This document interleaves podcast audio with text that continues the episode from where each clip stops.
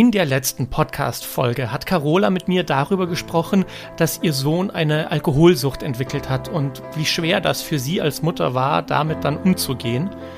Und heute gucken wir uns mal die andere Seite an, denn heute spreche ich mit Vince, mit ihrem Sohn. Und mich würde sehr interessieren, wie er das sieht. Wie hat er diese Krankheit erlebt? Wie geht es ihm jetzt damit? Und das alles gibt es in der neuen Folge Storytelling, die Geschichte deines Lebens. Schön, dass du da bist. Ich freue mich. Das ist mein erster Podcast nach der Pandemie ohne Remote. Das heißt, wir können uns jetzt in die Augen gucken, was ich sehr, sehr schön finde. Ja. Ähm, wie war das, als deine Mutter gesagt hat, du pass mal auf, ich würde da gerne einen Podcast machen?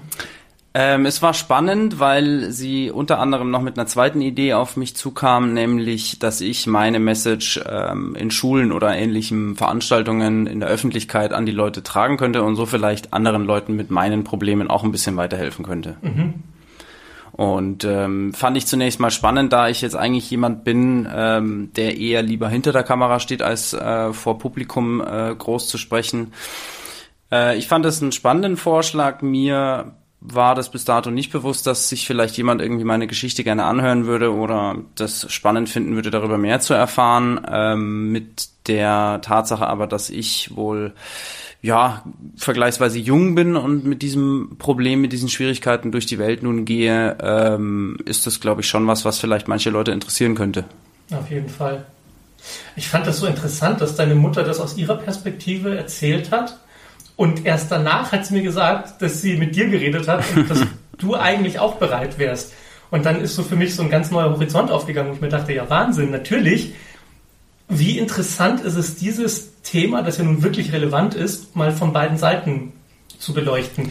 Lass uns anfangen mit der Frage, wie das damals losging. Als du gemerkt hast, du hast ein Problem. Hast du das zuerst gemerkt oder deine Mutter? Muss ich tatsächlich ganz ehrlich fairerweise sagen, ähm, das war nicht ich, der das als erstes gemerkt hat. Das hat meine Mutter tatsächlich, man könnte jetzt theoretisch sogar sagen, schon bevor ich dieses Problem hatte, hat sie das äh, prognostiziert, diagnostiziert, kommen sehen, wie auch immer man es nennen möchte. Sie hat es auf jeden Fall definitiv schon früh gemerkt, dass da offensichtlich irgendwas nicht ganz richtig ist. Mhm. Ähm, muss ich aber tatsächlich auch sagen, dass das in der damaligen Zeit natürlich, wenn man jetzt ähm, 14, 15, 16 ist, dann nervt das einen natürlich nur, dann will man davon nichts hören. Das ist eher dann belastend, als dass das einem persönlich irgendwie was bringt. Ich meine, ähm, man muss sich vorstellen, man ist irgendwie gerade in der Pubertät, geht mit Freunden irgendwie an den See und muss sich dann zu Hause von seiner Mutter anhören, ja, du hast doch ein Alkoholproblem, mhm. ähm, wo man eigentlich weder geistig noch irgendwie lebenssituativ in der den Horizont hat, als dass man das auch nur einschätzen könnte oder sagen könnte, ja klar, stimmt, du hast recht, ich muss was machen. Mhm. Ähm, deswegen habe ich das eigentlich eher immer als sehr störend empfunden damals. Ähm, aber sie hat daran festgehalten und ganz so Unrecht hatte sie offensichtlich wohl nicht. Hast du dich mit anderen verglichen und gemerkt, ist ja bei den anderen genauso? Oder woher kam dein Gefühl, was, was, dass es normal ist? Mai, dazu muss man auch sagen, ich bin in einem äh, ja, Freundes- und Bekanntenkreis äh, aufgewachsen, der, sage ich mal, relativ gut betucht von der monetären Seite her war. Das heißt, ähm, jeder hatte im Prinzip immer mehr als genug Geld zur Verfügung, um die verschiedensten Unternehmungen zu machen, am Wochenende feiern zu gehen, am Wochenende am See irgendwie im Restaurant zu sitzen. Ähm, da war im Prinzip der Konsum in Anführungsstrichen, ohne das jetzt genauer zu beschreiben, relativ normal, dass der in jeglicher Hinsicht hoch war. Also die, meine ganzen Freunde inklusive ich hatten eigentlich immer im Prinzip sehr teure Klamotten. Es wurde immer viel äh, weggegangen. Es wurde immer relativ viel Geld ausgegeben. Das heißt, das Konsumieren allgemein war relativ normal. Ähm, ich habe lustigerweise kürzlich einen alten Freund aus meinem alten Freundeskreis wieder getroffen, durch Zufall in der S-Bahn ähm, und habe mich mit ihm über die Entwicklung und sozusagen das derzeitige, was in dem früheren Freundeskreis los ist, unterhalten, weil ich mit den ganzen Leuten eigentlich fast gar keinen Kontakt mehr habe und habe ihn natürlich gefragt, hey, wie geht's dem und dem eigentlich? Und da habe ich interessanterweise erfahren, dass die meisten immer noch sehr haltlos am Glas anscheinend sind und mhm. sich da absolut gar nichts verändert hat. Ähm, wo ich dann auch nur zu ihm gesagt habe, findest du das nicht irgendwie erschreckend, dass ähm, das damals so war und bei denjenigen Betreffenden ist es heute immer noch so, ähm, wo er dann auch meinte, ja, das ist schon krass. Er selber war immer jemand, der sich da meistens rausgehalten hat, was ich damals nicht ganz verstehen konnte. Heute kann ich das verstehen. Ähm, und es ist bemerkenswert, wie ähm, tatsächlich blind offensichtlich viele Leute, mit denen ich früher gut befreundet war, ähm, durch die Gegend laufen und gar nicht merken, was sie eigentlich tagtäglich äh, mit sich selber anstellen. Ich will jetzt kein reichen Bashing machen, aber es ist doch erstaunlich, dass dieser extreme Konsum, wie du ihn genannt hast, ja fast schon eine Art Exzess ist, den die Leute haben. Weißt du warum? Hast du eine psychologische Erklärung, warum, wenn, wenn, wenn es so viele Möglichkeiten gibt, dass man dann übers Ziel hinausschießt? Also ich glaube, bezogen auf den allgemeinen Konsum ist es, denke ich, ein gesellschaftliches Problem in der westlichen Welt.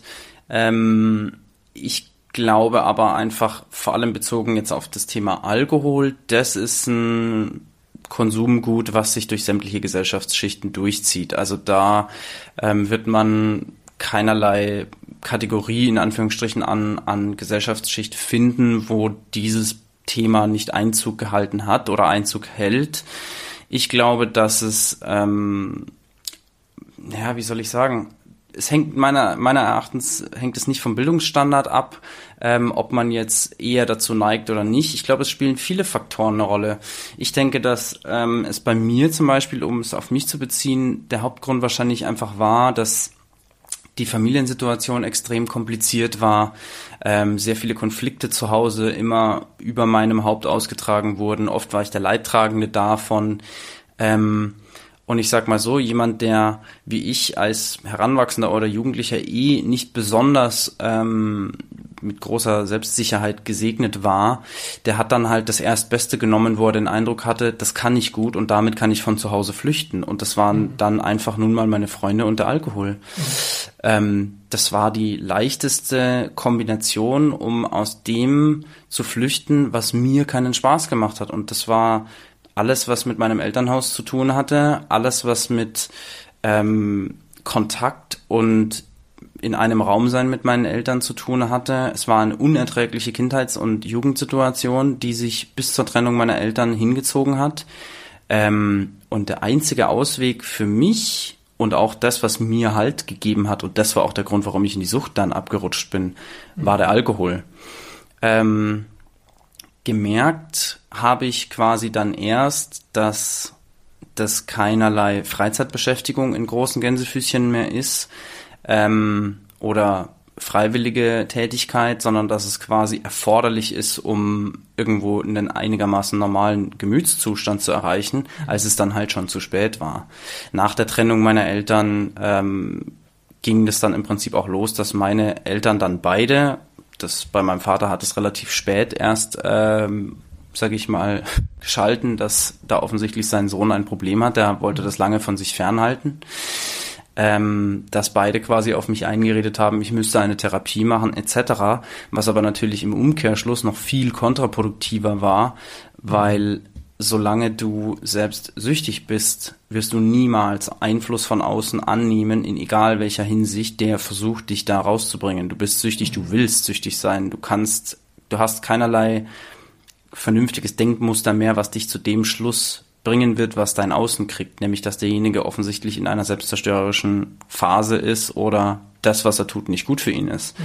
Da wirst du niemals hinkommen, wenn du selber in diesem Hamsterrad festsitzt. Und das naja, und sie waren ja auch in gewisser Weise aus deiner Perspektive schuld daran, dass es für dich so schwierig war. Also war es auch so ein bisschen, kriegt doch erstmal euer Leben in, in den Griff, Eben. bevor ihr hier bei mir anfangt. Genau, also jemand, der selber offensichtlich nicht ansatzweise vernünftig mit seinem eigenen Leben umgehen kann, sollte auch erstmal vor der eigenen Haustür kehren und vielleicht erstmal die Fehler ausräumen, die er selber im Leben gemacht hat. Vollkommen irrelevant, ob jetzt mir gegenüber oder gegenüber anderen Leuten. Ähm, man könnte jetzt aus der Kindesfigur sagen, von so jemandem lasse ich mir schon gleich zweimal nichts sagen. Mhm. Und deswegen war natürlich der Einfluss, den meine Eltern da versucht haben zu erreichen, einfach nicht, da gab es keinen Erfolg. Ähm, Erfolg gab es im Prinzip erst dann, als ich vollkommen mittellos auf der Straße stand und überhaupt nicht mehr wusste, was ich tun soll, ähm, wo ich hin soll. Und wenn dann im Prinzip sämtliche Couchsurfing-Möglichkeiten abgegrast sind und man ohne jeden Knopf Geld in der Tasche auf der Straße steht, ähm, dann macht man sich doch erhebliche Gedanken, wie soll der weitere Weg aussehen. Mhm. Und ich muss da auch tatsächlich ganz ehrlich sagen, an dem Zeitpunkt oder an dem Punkt, wo ich dann stand, da war bei mir jetzt auch nicht der Gedanke, so, ich mache jetzt einen Entzug und gehe in die Klinik und werde clean. Das war nicht der Gedanke, sondern der Gedanke war eher, wo ist die einzige Möglichkeit, die mir ein Dach über dem Kopf bietet und nichts mit meinen Eltern zu tun hat. Und das war tatsächlich die Klinik. Mhm. Deswegen bin ich in die Klinik gegangen. Das ist ähm, in der Entzugsklinik, in der ich war, einen sehr guten äh, und relativ jungen Arzt gab, ähm, der zu dem ich einen sehr guten Draht hatte, der zu mir einen guten Draht hatte, ähm, war eigentlich eher so ein bisschen meine Rettung in der Situation, weil ich glaube, hätte ich mit dem nicht ernsthaft über all das reden können, was mir auf der Seele lag, dann wäre ich wahrscheinlich niemals den Weg in die Therapie gegangen. Er hat mir im Prinzip dazu verholfen, ein bisschen die Klarheit und die Vernunft wieder zu bekommen oder wieder zu erlangen und zu sagen, okay, es ist eine gute Entscheidung, das zu machen. Es wird mir für den weiteren Weg einfach helfen und es wird nicht dann wieder so aussehen, wenn ich hier rausgehe. Mhm. Ähm, ich will jetzt nicht sagen, dass er der Grund war, warum ich das so durchgezogen habe, weil der Grund dafür war ich. Ich glaube, niemand externes hätte es jemals geschafft, mich zu sowas zu bringen. Sowas muss immer aus eigener Motivation stattfinden. Und deswegen an der Stelle bin ich ihm einfach dankbar, weil er ähm, mir da schon so ein bisschen die Augen geöffnet hat äh, und einfach den Weg aufgezeigt hat. Gegangen bin ich ihn selbst. Mhm. Und das war einfach schön. Für Leute, die nie eine richtige Sucht erlebt haben, ist, glaube ich, schwer nachzuvollziehen, warum das irgendwann ein Problem wird. Also in dem Sinne, du hattest ein, ein Problem in deinem Leben mhm. und dann hast du es gelöst mit Alkohol. Dann ging es dir super was ist das Schlimme daran? Was ist das Problem, wenn man das, wenn man etwas, was einem ja eigentlich hilft, immer wieder versucht? Naja, Alkohol funktioniert nach dem Prinzip Pseudolösung durch Verzögerung. Ähm, die Probleme, die man sich am Vorabend schön säuft, werden am nächsten Tag immer noch da sein, im besten Fall gleich groß. Aber das, was der Alkohol vollkommen egal, ob man jetzt die psychischen, physischen oder sozialen Folgen betrachtet, auf lange Sicht erzeugt, das führt einfach unweigerlich zu viel mehr Problemen. Man verliert den Freundeskreis, man verliert die Familie, man verliert Beziehungen, ähm, man verliert Arbeitsstellen, man verliert Wohnungen, man verliert Geld. Ähm, wie gesagt, das Endergebnis bei mir war, dass ich ohne Beziehung, ohne Geld, ohne Wohnung auf der Straße stand ähm, und einfach keinerlei Möglichkeit mehr hatte, mich vor oder zurück zu bewegen. Und mhm. die Situation wäre mit Sicherheit nie so geworden, wenn ich nicht zum Trinken angefangen hätte. Ähm, das war im Prinzip eigentlich der Hauptgrund. Die Probleme, die ich hatte, waren vorhanden, ja, aber durch den stetigen, dauerhaften und täglichen Alkoholkonsum sind die im Prinzip viel, viel größer geworden. Mhm. Und das glaube ich, ähm, ja, lassen manche Leute außer Acht. Klar gibt es mit Sicherheit einige Leute, ich kenne selber welche, die es vollkommen problemlos schaffen, täglich Alkohol zu konsumieren, auch in höheren Mengen und trotzdem wahnsinnig erfolgreich zu sein. Und möglicherweise auch vielleicht gar nicht abhängig davon sind im Sinne von, sie brauchen es jetzt. Ähm, wobei das immer ein sehr, sehr schmaler Grad ist. Ich bin diagnostisch zwar fit, aber ich bin kein Psychiater. Ähm, ich glaube, jeder muss einfach selber schauen, ob er mit den Sachen umgehen kann oder nicht. Ich konnte es nicht ich habe durch den Konsum mein Leben in Anführungsstrichen fast komplett an die Wand gefahren. Ähm, und das muss ich einfach sagen, ja, im Nachhinein gesehen war das natürlich schlimm. Irgendwo bin ich auch froh drum, weil sonst würde ich nicht heute derjenige sein, der ich bin und wäre wahrscheinlich um viele schlechte und schöne Erfahrungen wäre ich wahrscheinlich ärmer. Ich meine, ich muss auch tatsächlich sagen, nicht alles an meiner damaligen Lebensweise war schlecht, sonst hätte ich vieles wahrscheinlich auch nicht so praktiziert. Mhm. Ähm, aber ich bin froh und dankbar für die Erfahrung, mhm. die es mir gebracht hat. Und genau. Was ist das Heimtückische an diesem Moment, wenn der Rausch nachlässt und der Hangover kommt und die ganzen Probleme doppelt so krass sind wie davor? Warum merkt man in dem Moment nicht, ah, dann ist das wohl doch nicht die Lösung und ich muss es anders lösen. Warum, warum ist da der, in dem Moment die Lösung dann halt noch mehr Alkohol? Weil das der einfachste Weg ist. Ähm, man verliert so oder so durch die betäubende Wirkung vom Alkohol irgendwann das Bewusstsein für solche Dinge. Ähm, und es ist der einfachste Weg, sich in dem Fall einfach wieder dem hinzugeben, was man sowieso gerade schon gemacht hat, als sich dann hinzusetzen und zu überlegen, was könnte jetzt wirklich der Lösungsweg dafür sein, anstatt das einfach in Anführungsstrichen scheibenwischermäßig zur Seite zu wischen und dann rutscht es aber halt irgendwann wieder ins Sichtfeld. Mhm. So funktioniert es. Ähm, ist leider ein blödes Prinzip. Ähm, funktioniert natürlich für eine gewisse Zeit, Mhm. Ähm, aber es ist natürlich keine dauerhafte Lösung. Ähm, muss einem im Prinzip auch klar sein. Und wie krass muss das sein?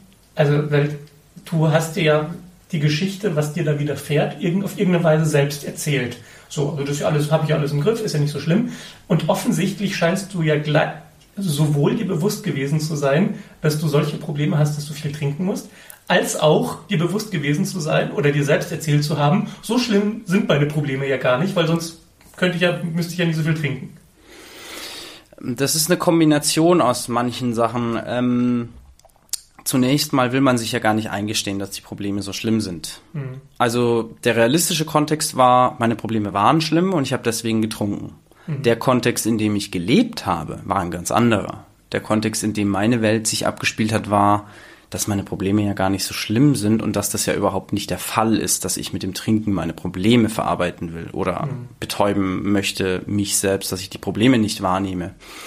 Da ist einfach eine, eine das ist die Wesensveränderung, die Alkohol mit sich bringt.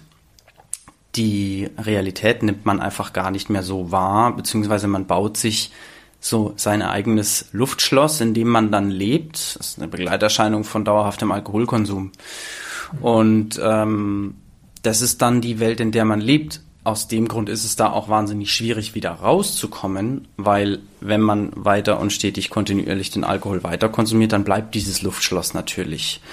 Je länger man die Abstinenzphase durchhält und bei mir, ich habe jetzt seit dem 24.01.2021 keinen Schluck Alkohol mehr getrunken, je länger die Abstinenzphase anhält, desto bewusster wird man sich natürlich auch, ähm, was eigentlich die vergangenen Jahre abgelaufen ist. Und je mehr Zeit zwischen dem Zeitpunkt vergeht, desto mehr Abstand kriegt man natürlich auch. Und es ist wie wenn man einen Zentimeter vor der Wand steht, dann sieht man die Wand auch nicht ganz. Aber je weiter man zurückgeht, desto klarer wird das Bild. Ähm, das heißt, dieses Luftschloss löst sich dann leider einfach in Luft auf. Ähm, man bekommt im Prinzip all das gespiegelt, was die letzten Jahre falsch gelaufen ist. Und da erinnere ich mich an, an den Satz des Klinikleiters, mit dem ich das Aufnahmegespräch hatte, als ich meine sechsmonatige Therapie dort gemacht habe. Er hat damals zu mir gesagt, ähm, dass er mich hier an meine Grenzen bringen wird, aber er wird für mich da sein, wenn ich sozusagen fallen sollte. Mhm. Und ähm, das hat er auch gemacht. Das hat er absolut ähm, eingehalten, das Versprechen, dass er mich auffangen wird. Und das war ähm, in dem Sinne natürlich eine harte Erfahrung und auch in gewisser Weise ein sehr harter Fall. Ähm, die Landung war so geht so hart.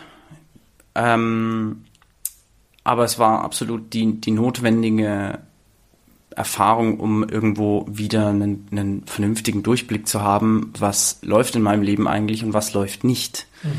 Ähm, mir hat die Therapie viel geholfen, mich wieder so ein bisschen auf meine Stärken auch fokussieren zu können. Also nicht, klar wird vieles Negatives, was die Jahre davor passiert ist, beleuchtet, aber nicht nur. Ähm, es hilft einem ja auch nicht, wenn man 24 Stunden, sieben Tage die Woche nur auf die negativen Punkte hingewiesen wird. Das bringt einem auch nichts, außer dass man dann anstatt mit einer Suchtkrankheit mit einer Depression aus der Klinik geht. Das ist natürlich nicht der Sinn der Sache, mhm. ähm, weil wenn man aus einer Suchtkrankheit kommt und dann eine Depression hat, dann dreimal darfst du raten, wo das höchstwahrscheinlich hinführt. Wieder zurück in die Sucht. Das ist natürlich jetzt nicht der optimale Weg. Und ähm, deswegen, da bin ich im Prinzip schon gut aufgefangen worden und mit einer, denke ich, sehr verantwortungsvollen Sichtweise entlassen worden nach den sechs Monaten. Ich meine, ich habe mich ja damals dann noch um eine Nachsorge gekümmert, als ich dann hier wieder zurück nach München bin. Ich war in Nürnberg in der Therapie, weil ich aus meinem alten Umfeld raus wollte. Ähm, und es war alles in allem eine sehr ereignisreiche Erfahrung natürlich. Man lernt viele sehr unterschiedliche Charaktere natürlich in so einer Zeit kennen. Aber es war eine gute Zeit und es hat mir extrem viel gebracht. Und wäre ich wahrscheinlich in einer anderen Klinik gewesen, wer weiß, ob ich es dann bis heute geschafft hätte, die Finger davon wegzulassen. Hm. Wenn wir schon beim Thema hätte, hätte, Fahrradkette sind, wenn du dich zurückerinnerst als die Zeit, als das losging mit dem Alkohol, mhm. ich weiß nicht, ob du an Schicksal glaubst oder an sowas oder Vorbestimmung oder es gibt eh nur einen Weg. Was hätte dir damals helfen können, dass dein Leben einen anderen Weg geht? Hätte es irgendetwas gegeben oder wäre es einfach, war das vorbestimmt? Also es wären Dinge gewesen, die ich damals nicht beeinflussen hätte können. Ähm, ich persönlich glaube, und das habe ich auch genauso meiner Mutter schon gesagt, dass absolut rein gar nichts diesen Weg jemals geändert hätte, weil meiner Meinung nach, und ich glaube, ich kann das relativ gut beurteilen, weil ich selber Ex-Süchtiger bin, Sucht ist eine Entscheidung. Zunächst mal. Ich entscheide mich dafür, etwas zu konsumieren. Mhm. Ähm, in gewisser Weise nimmt einem die Sucht dann irgendwann die Entscheidung, weil man einfach dann nicht mehr ohne kann. Mhm. Aber zunächst mal ist Sucht eine Entscheidung. Ich habe mich damals bewusst dazu entschieden, mein Elternhaus und alles, was mich belastet hat, mit Alkohol zu betäuben, zu verdrängen oder die schlechten Erfahrungen irgendwo zu vergessen. Das war eine bewusste Entscheidung. Aber wie, wie bewusst war das? Also, weil du bist ja nicht hingegangen und hast gesagt, mir ist vollkommen klar, dass diese Schnäpse mein Problem jetzt kurz betäuben und deshalb trinke ich sie jetzt, sondern es muss doch so ein bisschen fließender gewesen sein. Also du hast dich ja nicht für eine Sucht entschieden. So viel anders war es nicht. Okay, erzähl mal. Was. Eher, es war eher nach dem Motto, Alter, gehen die mir heute schon wieder auf die Nerven. Heute besaufe ich mich, dass es raucht. Und morgen auch und übermorgen auch. Und es ist mir scheißegal, was in fünf Jahren dann mit mir ist. Das war die Grundmotivation. Mhm. Und das war sie jeden Tag, acht Jahre lang. Jeden Tag bin ich mit diesem Gefühl aufgestanden und abends ins Bett gegangen. Euch zeige ich's. Etwas auch so ein bisschen bestrafen der Eltern, so nach dem Motto, guck mal, was ihr bei mir angerichtet habt jetzt? Naja, jein, um die Grund, sozusagen Gleichung der Rechenweise in meinem Hirn zu erklären. Ähm, ich habe mich durch meine Eltern immer wahnsinnig benachteiligt gefühlt. Ich habe mich so gefühlt, dass immer über meinen Kopf hinweg entschieden worden ist. Es sind immer Dinge mit mir passiert, ohne dass ich Mitspracherecht hatte. Ähm, vollkommen egal, ob ich zu irgendwelchen unglaublich nervigen Familientreffen mit meinen Großeltern mit musste. Allerlei solche Dinge, die mich eigentlich nur angekotzt haben. Mhm. Ähm, und dass ich mich regelmäßig so abgeschossen habe, dass alles vorbei war, war im Prinzip einfach reine Trotzreaktion. Mhm. Das war ganz klassisch nach dem Motto, ach, ihr wollt nicht, dass ich saufe. Ja, dann erst recht. Mhm. Und wenn ich dann in zehn Jahren Alkoholiker bin, ja, umso besser, dann seht ihr, was ihr alles falsch gemacht habt. Mhm. Das war die Grundmotivation. Natürlich aus einer vollkommen ähm, präpubertären kindlichen Reaktion raus. Ähm, aber das war sozusagen die Grundenergie, mit der alles das, was darauf folgt, entstanden ist. Hast du in deiner Therapie auf, ne, es ist, das ist so schwierig. Du, wenn man einfach nur ein Problem in seinem Verhalten hat, macht man eine Verhaltenstherapie und dann löst man das Problem so und dann ist das Problem gelöst. So, das ist die einfache Vorstellung davon, wie man mit einem Tick umgeht beim Psychologen. Jetzt würde mich interessieren, hattet ihr so einen Ansatz der Verhaltenstherapie im Sinne von, er trinkt und das soll er einfach nur lassen? Oder war Trinken eigentlich nur ein Symptom für ein tiefsitzenderes seelisches Problem, das ihr angepackt habt, sodass Trinken nicht mehr nötig war? Da fallen mir jetzt mehrere Sachen dazu ein. Zunächst ähm, war von Anfang an von eigentlich quasi jedem Therapeuten oder Psychologen, mit dem ich gesprochen habe, die Empfehlung, eine systemische Verhaltenstherapie zu machen. Das wäre deren Empfehlung gewesen. Und ich habe mit vielen Leuten im Laufe meiner Therapie geredet, wie ich für mich ähm, wahrscheinlich viele von meinen Sachen lösen könnte oder angehen sollte. Und ähm, ich erinnere mich da sehr gut an einen Satz, den meine Mutter mal zu mir gesagt hat, weil du gerade das Wort Symptom genannt hast. Sie mhm. hat zu mir gesagt, ich war das Symptom der Familie. Ich war quasi nicht nur Leidtragender, sondern auch Problemlöser, Erzeuger, alles in einem. Mhm. Und das, was dadurch natürlich resultiert ist, war, dass bei mir ein massives ähm, Ausgleichsbedürfnis an Emotionen vorhanden war, negativ hauptsächlich natürlich. Und das war im Prinzip absehbar, dass da nichts Vernünftiges dabei rauskommen wird, wenn du quasi sämtliche Blitze der Familie immer auf deinem Kind ablädst, dann ist es irgendwann klar, dass, ähm, dass da im Prinzip nur solcher, solcher Dinge dabei rauskommen können. Das ist interessant, weil ja in deiner Selbsterfahrung der Situation warst du zweimal nacheinander Opfer. Du warst beim ersten Mal das Opfer deiner Familie und deiner Umstände. Und dann warst du das Opfer des Alkohols, weil da ist diese Sucht gekommen und es ist über dich und du kannst sie auch nicht ändern. Und es war beides eher ein Gefühl der Machtlosigkeit und der Hilflosigkeit. Auch? Wann hat sich das geändert? Mm, es hat sich sogar zwischendrin schon geändert. Ähm, ich gebe dir recht, dass ich in der Situation, natürlich als Kind kann man nie irgendwie erstens was für seine Eltern, geschweige denn für die Verhaltensweisen seiner Eltern ähm, oder für die jahrelang eingeschliffenen Probleme seiner Eltern. Ähm, ich habe mich ab dem Zeitpunkt aber schon aus der Opferrolle heraus entschieden, als ich mich für den Alkohol entschieden habe. Ab dem Zeitpunkt war ich nicht mehr mhm. Opfer, sondern Täter, mhm. weil ich mich bewusst für ein absolut kontraproduktives, progressives Konfrontationsmittel gegenüber meinen Eltern entschieden habe, was nicht nur provozierend, sondern auch schädlich Einfluss auf alle im Umfeld genommen hat, inklusive mich selbst, ähm, ab dem Zeitpunkt war es für mich auch so ein, ein, Schritt raus aus der Opferrolle, rein in die Täterrolle, wo ich meine Eltern immer gesehen habe. Das heißt, das, was ich gefühlt immer mit mir habe machen lassen müssen, habe ich damit auch ein Stück weit zurückbezahlt. Mhm. Das war für mich der erste Schritt in Richtung Entscheidung. Der zweite Schritt in Richtung Entscheidung oder raus aus der Opferrolle war ähm, die Klarheit, die mir der Entzug damals gegeben hat und dann die Stimme meines Vaters noch so schön im, im Hinterkopf zu hören, das schaffst du eh nie. Das war für mich ähm, der Punkt, an dem ich mir dachte, hm, schauen wir mal, wer zuletzt lacht am Ende des Tages. Jetzt habe ich aktuell kein Verhältnis zu meinem Vater mehr. Ähm, und ich bin trocken und clean und lebe ein gutes Leben. Du siehst, ich sitze in einem wunderschönen Altbaubüro in der Elisabethstraße. Ähm, ich wüsste nicht, was mir im Leben gerade fehlt, sage ich dir ganz ehrlich.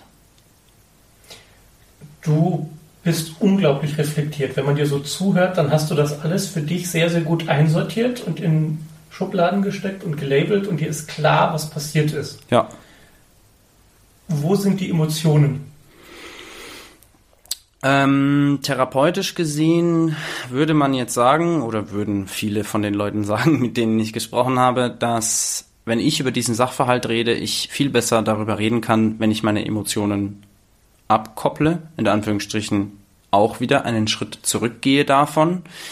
Ich kann leichter und besser über die ganze Situation und über die ganzen Sachen reden, wenn ich meine Emotionen außen vor lasse. Das hilft mir eigentlich, um ja auch wertfrei über die Sachen reden zu können. Ich habe ähm, auch unter anderem aus dem Grund sehr, sehr viel konsumiert, weil ein unglaublicher Hass gegenüber mir, meinen Eltern, der Gesamtsituation und vielen immer noch undefinierbaren ähm, Dingen einfach gegenüberstand. Und aus dem Grund, ich habe durch diesen Hass, der einfach da vorhanden war, weil ich mich ungerecht behandelt gefühlt habe, ganz, ganz viel Schaden angerichtet und deswegen bin ich immer etwas vorsichtig, was meine Emotionen betrifft.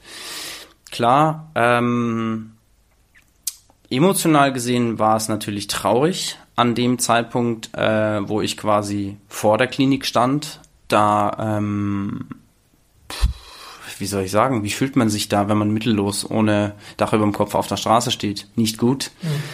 Ähm, das war für mich ehrlich gesagt auch der Tiefpunkt. Und ähm, da habe ich mich auch dazu entschieden, dass alles, was meine Emotionen in meinem Leben bisher angerichtet haben, mir nicht zum Vorteil gereicht hat. Das mhm. hat sehr, sehr erheblichen Anteil daran, wie mein Leben gelaufen ist, vor allem in Bezug auf den Alkohol oder auf die Sucht. Und deswegen, ähm, ich habe gemerkt, dass ich deutlich besser damit fahre, eher auf der rationaleren Seite mein Leben zu betrachten, ähm, Was aber natürlich nicht im Umkehrschluss bedeutet, dass ich ähm, keine Emotionen habe oder meine Partnerin nicht liebe. Mhm. Ähm, das ist definitiv äh, natürlich vorhanden. Aber wenn ich natürlich mit dir über sowas spreche und sehr ins Detail gehe, dann ist es für mich viel einfacher, damit, sage ich mal, eher neutral umzugehen. Mhm. Und so kann ich das auch eher zu mir ordnen, als dass ich, wenn es sehr emotional behaftet ist, dann habe ich vielleicht auch aus früherer Zeit schnell die Angewohnheit, die Dinge wegzustoßen. Mhm. Und das ist aber definitiv ein Problem, was ungesund wäre, wenn man es wegstößt. Dann würde ich nur in alte Muster zurückfallen. Ich erinnere mich noch sehr gut, dass deine Mutter in dem Gespräch gesagt hat, dass sie selbst das Gefühl von Wut überhaupt nicht kennt. Es ist ein sehr krasser Gegensatz. Ähm, ich habe letztens erst mit ihr telefoniert und da ist uns das auch wieder aufgefallen. Äh, meine Mutter kann Wut und Hass nicht empfinden. Die Emotion, die ich am besten empfinden kann, ist Wut und Hass. Mhm. Also es ist ein sehr spannender Gegensatz. Ich habe zu ihr immer gesagt, wenn sie, wenn sie jemanden zusammenscheißen will und es nicht kann, soll sie mir gerne Bescheid sagen. Das übernehme ich. wenn man schon so merkt, das ist so eine Familiendynamik ist ja völlig crazy, so was die Eltern erleben oder die Kinder weitergeben, ja. wie sich das Ganze gegenseitig ergänzt. Sie hat keine Wut, du hast sie umso mehr. wie hast du mit ihr über ihren Anteil an deinem Problem gesprochen? Wie konntet ihr klären, was zu ihr gehört und was zu dir gehört? Und hat sie sich irgendwann mal entschuldigt oder empfindest du das als gar nicht nötig? Also ich habe vier Jahre mit meiner Mutter nicht geredet. Kein Wort, keine Nachricht, kein Brief, kein nichts. Es war vier Jahre lang kein Kontakt ähm, oder fast vier Jahre. Aus den unterschiedlichen Gründen. Das hing mit der Trennung zu meinem Vater zusammen mit meinem damals noch bestehenden Alkoholproblem, von dem sie sich einfach ähm, distanzieren bzw. abgrenzen wollte. Ähm, das hatte viele Gründe. Natürlich habe ich ihr das in der damaligen Situation sehr lange sehr übel genommen. Klar, wenn einem Hass am nächsten liegt, dann praktiziert man das natürlich auch nach außen hin. Ähm, ich muss tatsächlich sagen, nicht nur ich habe in diesen vier Jahren egal ob es positiv oder negativ jetzt ist, an mir gearbeitet. Klar, ich habe etwa zweieinhalb Jahre des Kontaktabbruchs mit der Sucht verbracht und die anderen anderthalb Jahre mit den Scherbenhaufen der Sucht zusammenkehren. Ähm, auch ich habe mich ähm, in gewisser Weise um mich gekümmert und habe ein bisschen vor meiner Haustür gekehrt und das hat sie auch gemacht. Und deswegen, ich musste da gar nicht ähm, sie darauf hinweisen oder ihr erklären, was jetzt ihr Anteil an dem damals war. Das wusste sie, ohne dass wir auch nur ein Wort darüber gesprochen hatten. Und daran habe ich im Prinzip dann auch festgemacht, ist das Bewusstsein da? Macht es überhaupt Sinn, diesen Kontakt wieder aufzubauen?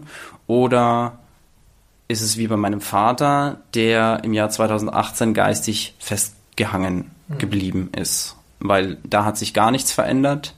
Ähm, da gebe ich ein sehr nettes Beispiel. Ich habe ähm, vor etwa vier Wochen wollte mein Vater mit meiner aktuellen Sozialpädagogin und mir ein Gespräch haben. Dem habe ich zugestimmt, ähm, trotz dessen, dass er mit mir aktuell, er hat kein Interesse an Kontakt zu mir. Vielleicht unter anderem, weil ich wieder Kontakt zu meiner Mutter habe und ihm das möglicherweise ein Dorn im Auge ist. Wer weiß, ich habe ihn nie gefragt. Und in diesem Gespräch mit meiner Sozialpädagogin habe ich ihn darauf angesprochen. Mein Vater ähm, findet es offensichtlich für angebracht, dass er auf WhatsApp ähm, derzeit ähm, Profilbilder von sehr teuren Weinflaschen hat. Ähm, abgesehen davon weiß ich nicht, warum man als sein Profilbild ein Etikett einer Weinflasche nimmt. Erstens. Zweitens weiß ich noch gar nicht, wieso man das macht, wenn der Sohn ein trockener Alkoholiker ist, beziehungsweise äh, eine Suchterkrankung hat. Und ich habe ihn darauf angesprochen und habe ihn gefragt, ob er das angemessen findet. Und seine Antwort auf die Frage war nur, dass er ja nichts dafür kann, wenn ich zu blöd bin, damit umzugehen. Mhm. Daran sehe ich, dass ähm, allein schon die Grundeinstellung, die Denkweise und der Intellekt nicht dafür ausreichen, um über die Informationen zu verfügen, über die ich verfüge, durch das, was ich durchgemacht habe. Und allein aus diesem Grund ist es für mich absolut kein Verlust, dass zu meinem Vater momentan kein Kontakt besteht. Mhm. Und eben genau dieses Bewusstsein hatte meine Mutter vielleicht sogar schon immer, hat es vielleicht durch die psychische Belastung und das Verhältnis zu meinem Vater nicht zeigen oder ausleben können, ähm, dadurch, dass sie in dieser Hinsicht jetzt frei ist, ähm, kann sie das im Prinzip. Und das war für mich die sozusagen Orientierungshilfe, macht es Sinn oder macht es keinen Sinn, mit meiner Mutter wieder Kontakt zu haben. Und da ich mir das relativ genau angeschaut habe und ich denke, ich habe eine relativ gute Auffassungsgabe, was sowas betrifft, habe ich mich dafür entschieden, okay, meine Mutter hat auch ohne, dass ich ihr das erklären muss, geschnallt, was damals falsch gelaufen ist. Und das war für mich ähm, eine gute Basis, um ein weiteres Miteinander zusammenzuleben und wieder Kontakt zu haben, darstellt. Es ist ja auch crazy, dass ihr euch beide ja in irgendeiner bestimmten Art und Weise neu kennenlernen konntet. Die, die alten Menschen von vor vier Jahren waren weg nach vier Jahren. Richtig, ja. Also keiner war mehr derselbe, wie er damals war. Ähm, meine Mutter und ihre Lebenssituation haben sich gänzlich verändert. Meine Lebenssituation hat sich genauso verändert. Ähm, es ist, obwohl nicht so viel Zeit ins Land gegangen ist, unheimlich viel im Leben und im Universum von demjenigen Einzelnen passiert. Und das war vielleicht auch der Grund, warum man dieses Verhältnis dann auf einer klar zunächst erstmal vorsichtigen Basis ähm, wieder hat aufleben lassen, aber es funktioniert besser, als es jemals funktioniert hat. Ja. Vielleicht auch genau aus dem Grund, den du gerade gesagt hast. Ja, das hört man ja oft, dass Beziehungen dann stärker sind, wenn sie erstmal einen Riesenkonflikt überstanden haben. Genau. Das gilt ja auch für so Beziehungen. Sag mal, wie kompliziert ist es, in deinem Alter trocken zu sein und ständig gefragt zu werden, möchtest du ein Gläschen Sekt? Also wie viele Leute wissen es, wie viele Leute wissen es nicht und wie gehst du dann damit um, wenn dir Alkohol angeboten wird? Mm, also da ich, sage ich mal, meinen ganzen Freundeskreis von damals natürlich mehr oder minder über den Haufen geworfen habe, weil es, ja, wie soll ich sagen, natürlich auch viele fertige Leute gibt von früher, mit denen ich befreundet war, klar. Ähm, das sind dann halt so Zweckfreundschaften, die man hat. Ähm, in meinem näheren Umfeld wissen das eigentlich alle. Ähm, ich gehe damit auch vollkommen offen um. Also wenn ich jetzt jemanden neuen kennenlerne in irgendeiner Situation, ähm, dann erzähle ich das auch. Ich schäme mich dafür nicht. Ganz im Gegenteil, ich denke, dass das eine Stärke ist. Ähm, ich glaube, dass ich davon profitieren kann, wenn ich damit offen umgehe. Ähm, ich habe, ich glaube, weniger als zehnmal bisher Alkohol angeboten bekommen in der Zeit, wo ich jetzt wieder hier in München bin und es war mir jedes Mal vollkommen wurscht. Also ich war beispielsweise, ich glaube letzten Sommer war das, war ich und ich meine, da war es ja noch nicht so, dass ich jetzt besonders lange trocken war, da vielleicht sieben oder acht Monate, war ich im Biergarten gesessen und ähm, habe tatsächlich nichts bestellt gehabt, aber der Kellner hatte mir automatisch natürlich, klar, man sitzt im Biergarten, ein helles vor die Nase gestellt und wollte wieder gehen. Jeder, der sich quasi nicht bewusst aus eigener intrinsischer Motivation dazu entschieden hat, okay, ich mache das nicht mehr, der hätte das Bier wahrscheinlich auf Ex weggesoffen, weil er jetzt sechs, sieben, acht Monate trocken war und wahrscheinlich auf nichts mehr Lust hätte als auf das Bier. Mhm. Ich in der Situation habe den Kellner zurückgepfiffen und habe zu ihm gesagt, er kann das gleich wieder mitnehmen. Mhm. Ja, wie? Ja, ich trinke keinen Alkohol.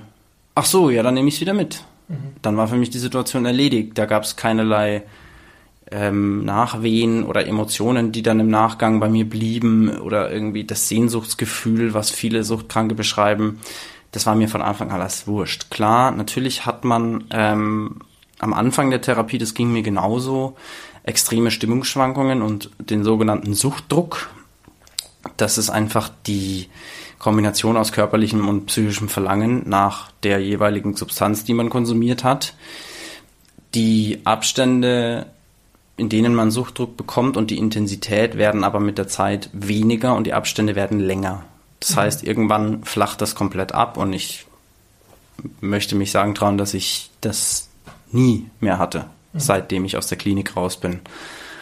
Und ähm, ich finde es auch spannend, viele Suchtkranke beschreiben das dann so als, dass sie sich permanent davon selber immer überzeugen müssten, dass sie etwas nicht konsumieren dürfen. Mhm. Also so als, dass man sich selber Verbotsschilder aufstellen würde, sagen da manche, was ich vollkommen bescheuert finde, um das Kind mal beim Namen zu nennen. Weil wenn du dir selber etwas verbietest, dann willst du es ja eigentlich. Mhm. Und ich fahre mit einer ganz anderen Motivation, ich will es gar nicht. Also ich muss mir nichts selber verbieten, weil ich kann gefahrlos an einer Palette Augustinerbier vorbeigehen und es interessiert mich nicht die Bohne, weil ich mich dazu entschieden habe, mein Leben anders zu führen. Mhm. Ähm, das ist, glaube ich, der große Unterschied.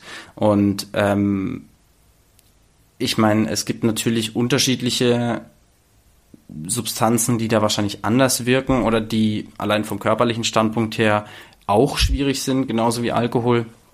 Aber ich denke, trocken zu sein hat auch was mit einer Entscheidung zu tun. Und wenn die Vernunft so weit ist, dass du dich ähm, zu so einer Entscheidung ja durchringen kannst, dann glaube ich, ähm, wenn du das selbstbewusst dir gegenüber auch noch rechtfertigen und rüberbringen kannst. Und das ist das Wichtige. Du musst es nicht irgendwem anders rüberbringen. Das ist nebensächlich. Wenn du es dir gegenüber verantworten kannst und sagst, ich entscheide mich für mich, für diese Sache, dann hast du das Selbstbewusstsein, was du brauchst, um jeden Alkohol, jeden Liter auf dieser Welt abzulehnen, mhm. bezogen jetzt auf den Alkohol. Du hast schon irgendwie durchblicken lassen, dass du in einer glücklichen Beziehung bist. Habt ihr euch kennengelernt, als du schon trocken warst oder kanntet ihr euch davor schon?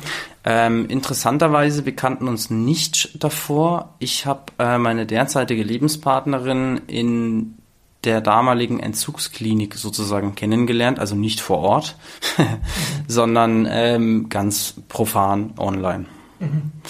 Und ähm, es gibt eine anonyme Studentenplattform, gut, ich bin jetzt kein Student mehr, aber ich falle in die Altersklasse, mhm. ähm, wo man sich über sämtliche Themen unterhalten kann.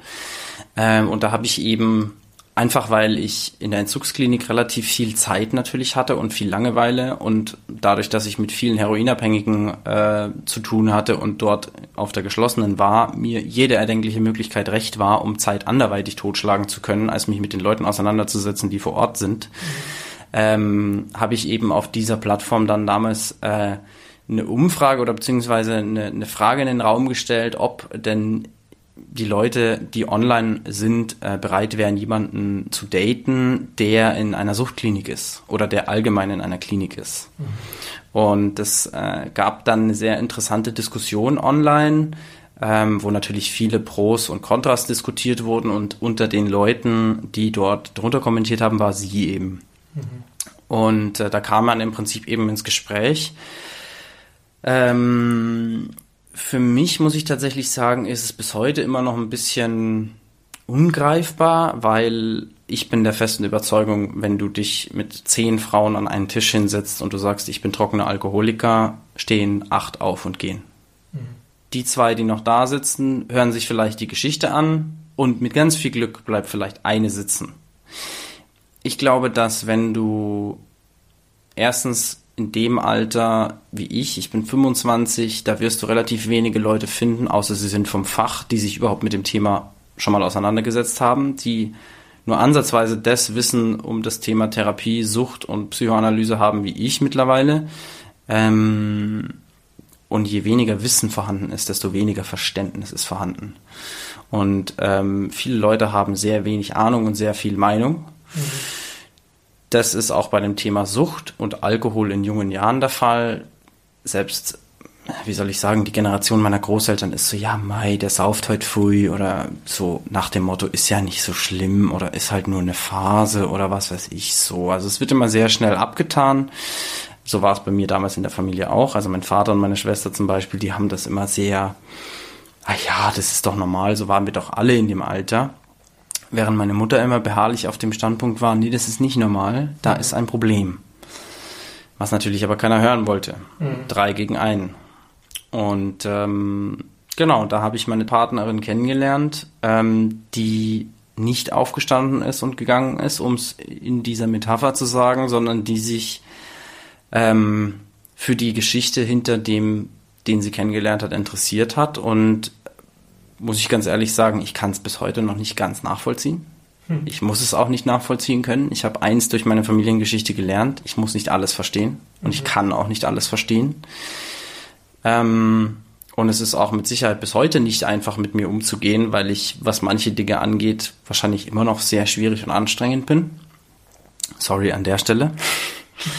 ähm, und deswegen ich kann nur sagen, sie hat sich das angeschaut, sie hat sich das angehört und sie hat weder geurteilt noch ist sie gegangen. Und das war der Grund für mich und ist bis heute auch der Grund für mich natürlich neben vielen anderen Gründen, die im Laufe der Zeit dazugekommen sind, warum ich an der Frau und an der Beziehung festgehalten habe. Und ähm, für mich ist es wahrscheinlich eine der wichtigsten Konstanten, die das Konstrukt der Abstinenz bis heute aufrechterhalten. Natürlich mit der größten Säule mir selbst. Mhm.